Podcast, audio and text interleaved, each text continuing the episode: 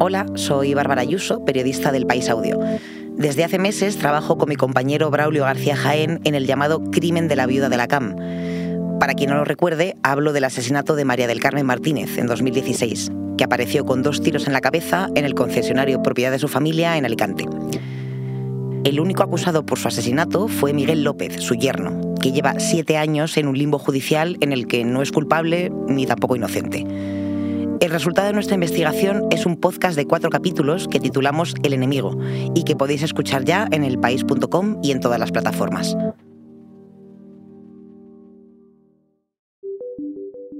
Poco más de 40 años de democracia, en España hemos tenido ocho leyes de educación, porque todo el sistema, alumnos, profesores, asignaturas, libros, depende de los gobiernos nacional y autonómicos.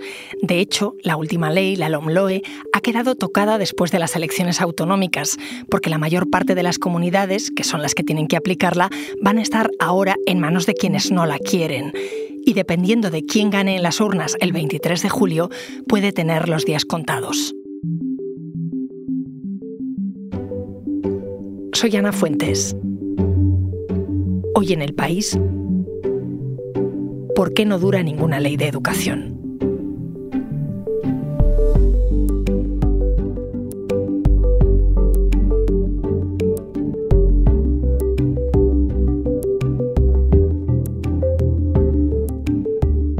Hola Nacho. Hola, ¿qué tal Ana? ¿Cómo estás?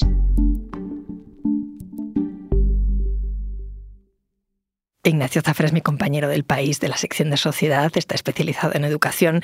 Oye, yo quería hablar contigo porque la nueva ley es una de las muchas que se han visto afectadas con las elecciones autonómicas. Así que lo primero, cuéntame qué cambios suponía esta LOMLOE y por qué las comunidades del PP no la quieren. Bueno, pues la LOMLOE digamos que ha introducido bastantes cambios. Por un lado, ha sustituido lo que fue el modelo educativo fijado por el PP hace una década, que se basaba eh, en la acumulación de contenidos, eh, tantos que muchas veces los docentes te decían que, resulta imposible acabar los temarios, ¿no? Eh, y que se llamó enciclopédico por esa, por esa extensión. por otro modelo que se llama aprendizaje basado en competencias, que es un poco trabalenguas, pero que básicamente consiste en que los contenidos y la memoria siguen siendo importantes, pero digamos, eh, no todo va de eso. Digamos que también es importante que los alumnos sepan eh, poner esos conocimientos en práctica.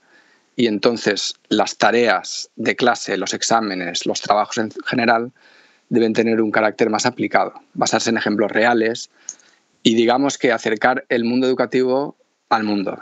Eso por un lado. Y luego hay otros cambios que también van en la línea, digamos, de, yo diría, de consenso internacional, ¿no? que es como reducir la tasa de repetición, que en España era muy alta, quitar reválidas, flexibilizar los caminos por los que el alumnado que va mal puede acabar la, ESO, dejar la decisión de pasar de curso o de titular en manos de, equipos de profesores, ¿no? más que decisiones individuales que al final se suman, pues que sea, digamos, un consenso. ¿no? Y luego tiene cuestiones, digamos, eh, más ideológicas. La nueva ley de educación supone un avance sin precedentes en la incorporación de la igualdad de género en la educación de niñas, niños y jóvenes. Claro, y ahí es donde ha chocado con, con las comunidades del Partido Popular, ¿no? Eh, sí, básicamente, digamos, en todo lo que tiene que ver con un currículo, tiene referencias más progresistas en cuestiones como la educación afectivo-sexual, la igualdad de género, la emergencia climática, la prevención del racismo, la LGTBI-fobia o el hecho de que la religión ya no cuente para el expediente y, por tanto, por ejemplo, para entrar a una carrera. La creación de herramientas para equilibrar el reparto del alumnado socialmente desfavorecido entre la escuela pública y la concertada, que ahora matricula menos de la que, del alumnado desfavorecido que le correspondería. Y también, en general, un impulso a la escuela pública, ¿no? que se ve bastante bien en, en, el impulso a las plazas públicas de educación infantil, que son las que más faltan en España de 0 a 3 años. O sea, todo esto había empezado a implantarse este año en los cursos impares y, el, y en septiembre debía extenderse en principio a los pares. Espera, espera. Me has dicho que la LOMLOE se estaba aplicando ya en los cursos impares, o sea que en los pares se aplicaba otra ley. Sí, eh, se estaba aplicando la ley anterior, que es de hace aprobada hace 10 años por el, por el PP, y eso en realidad es una fórmula bastante habitual de desplegar una nueva ley educativa y se hace básicamente para dar tiempo a que el profesorado y los centros se habitúen, dar coherencia a los ciclos, que bueno, suelen ser cursos o sea, suelen ser como dos cursos que van un poco unidos, eh, también para no complicar a quienes han empezado el bachillerato con una ley y en segundo se la cambien y bueno, tienen al final de curso la selectividad. Entonces, se suelen hacer implantaciones escalonadas y la LOMLOE había optado por esta fórmula de cursos impares y cursos pares. O sea que una familia que tenga un hijo o una hija en sexto de primaria, por ejemplo, y otro en tercero, están en un sistema educativo con dos leyes distintas. Eh, pues efectivamente sí. Y también en los centros han tenido que convivir con ambas, con ambas leyes, lo cual ha tenido su, su dificultad hasta cierto punto. Es verdad que ha habido cambios, eh, como por ejemplo el tema de la evaluación o la repetición de curso, que eso ya se ha implantado para todos, o la elección de director, que digamos se ha hecho como más democrática ¿no? con la LOMLOE. Pero en materia de contenido sí, están conviviendo la ley del PP con la ley, con la LOMLOE, ¿no? O ley CELA.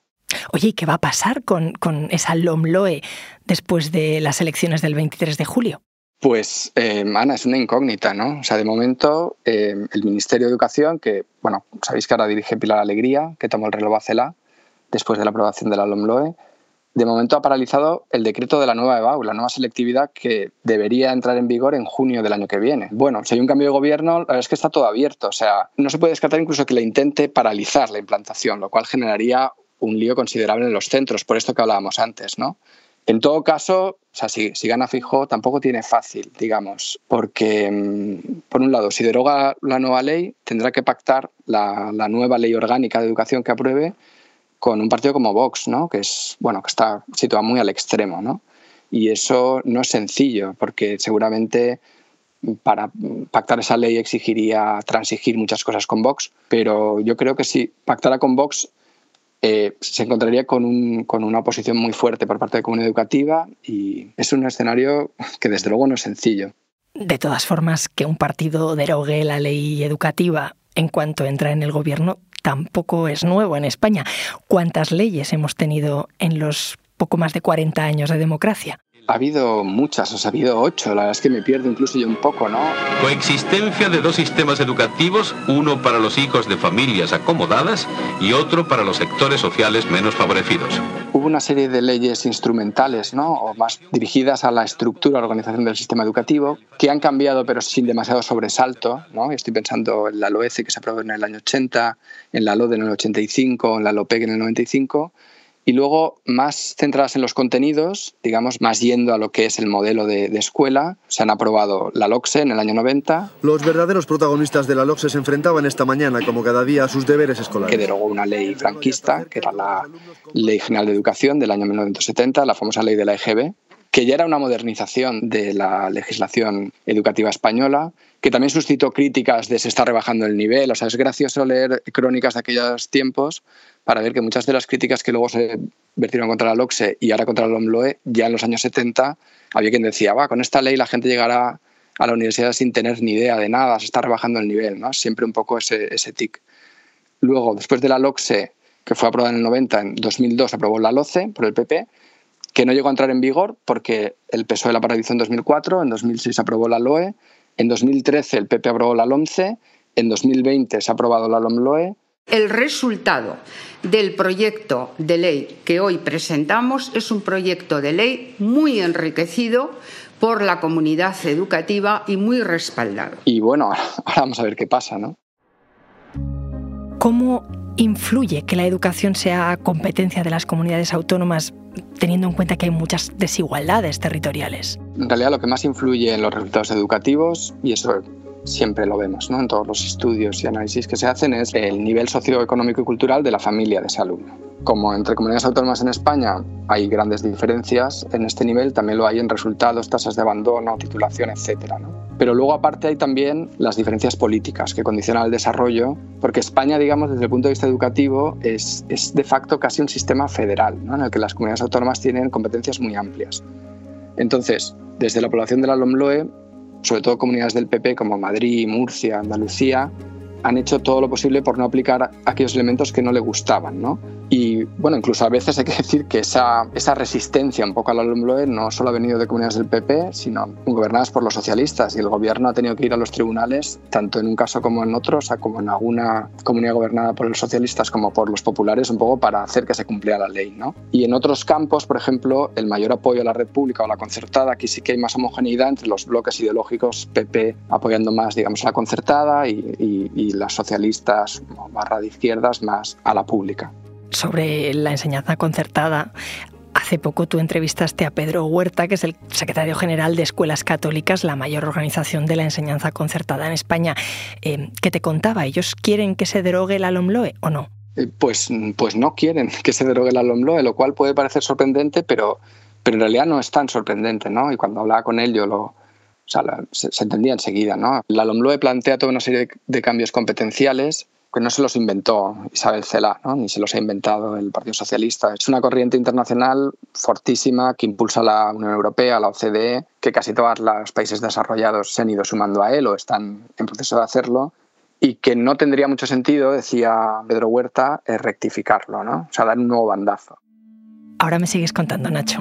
Enseguida volvemos. Porque escuchas hoy en el país y siempre tienes ganas de más, recuerda que los sábados y los domingos tienes nuevos episodios gracias a la colaboración de Podimo y El País Audio.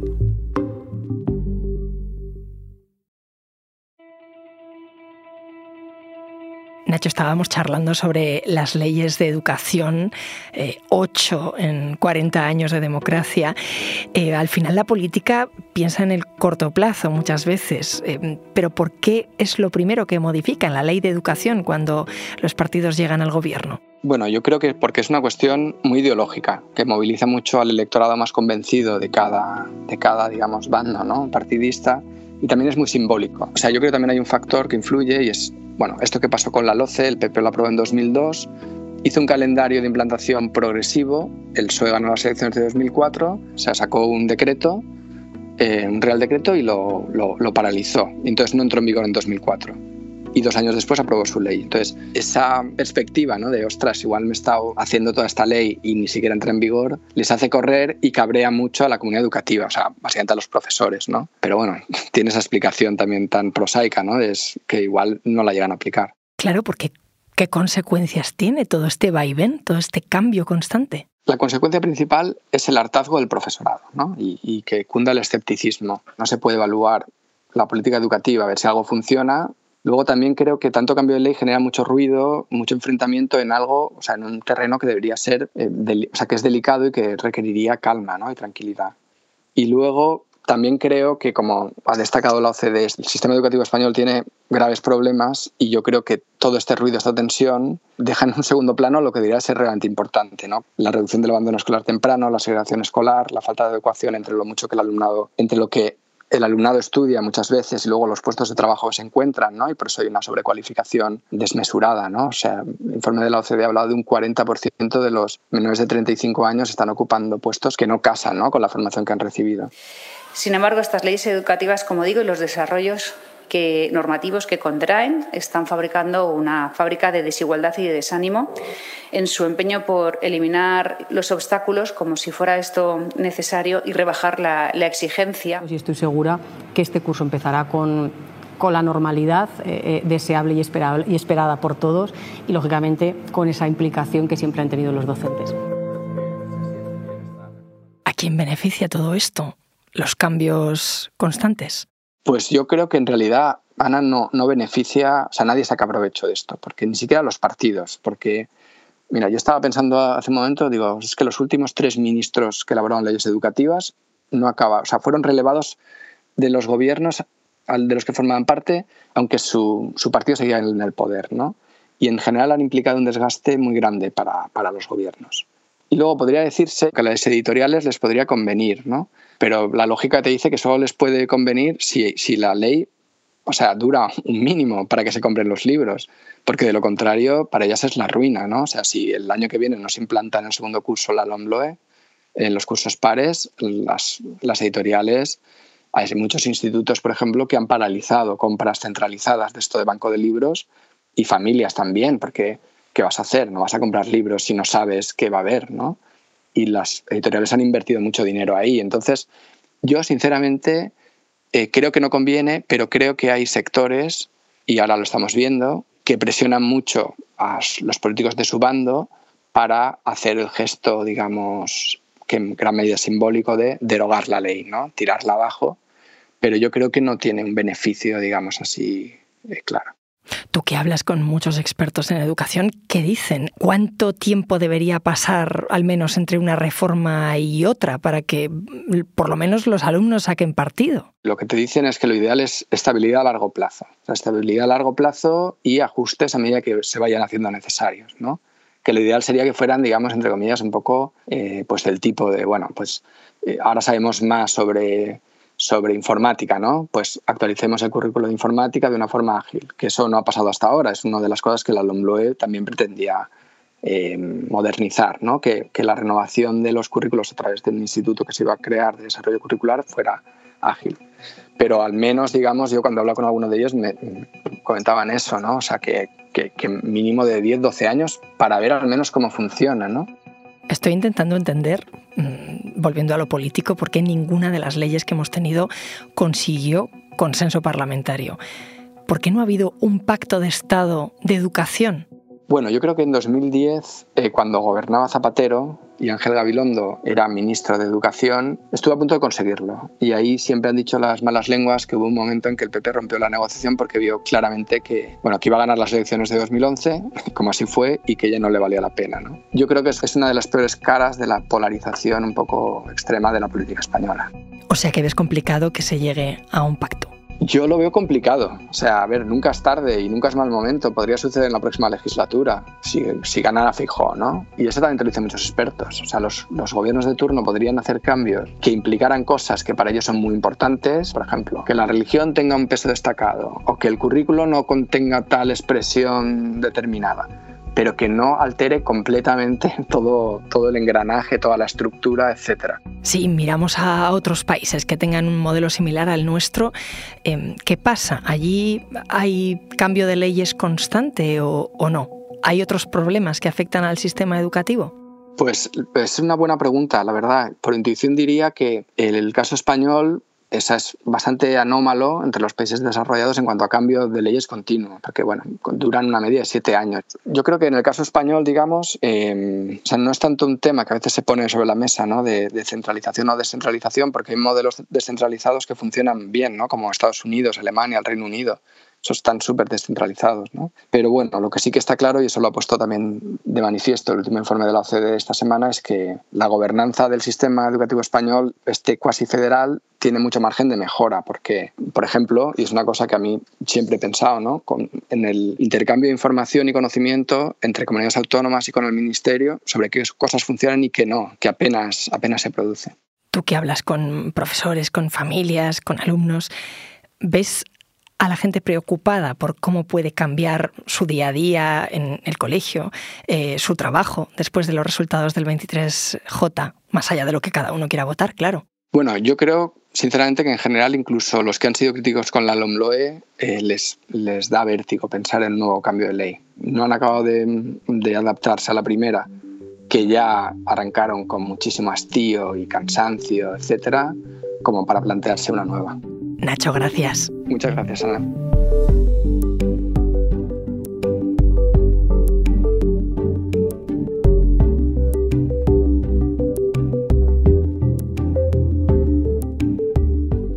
Este episodio lo ha realizado Jimena Marcos. El diseño de sonido es de Camilo Iriarte. La edición es de Ana Rivera. Y la dirección de Silvia Cruz La Peña. Yo soy Ana Fuentes y esto ha sido Hoy en el País. Mañana volvemos con más historias. Gracias por escuchar.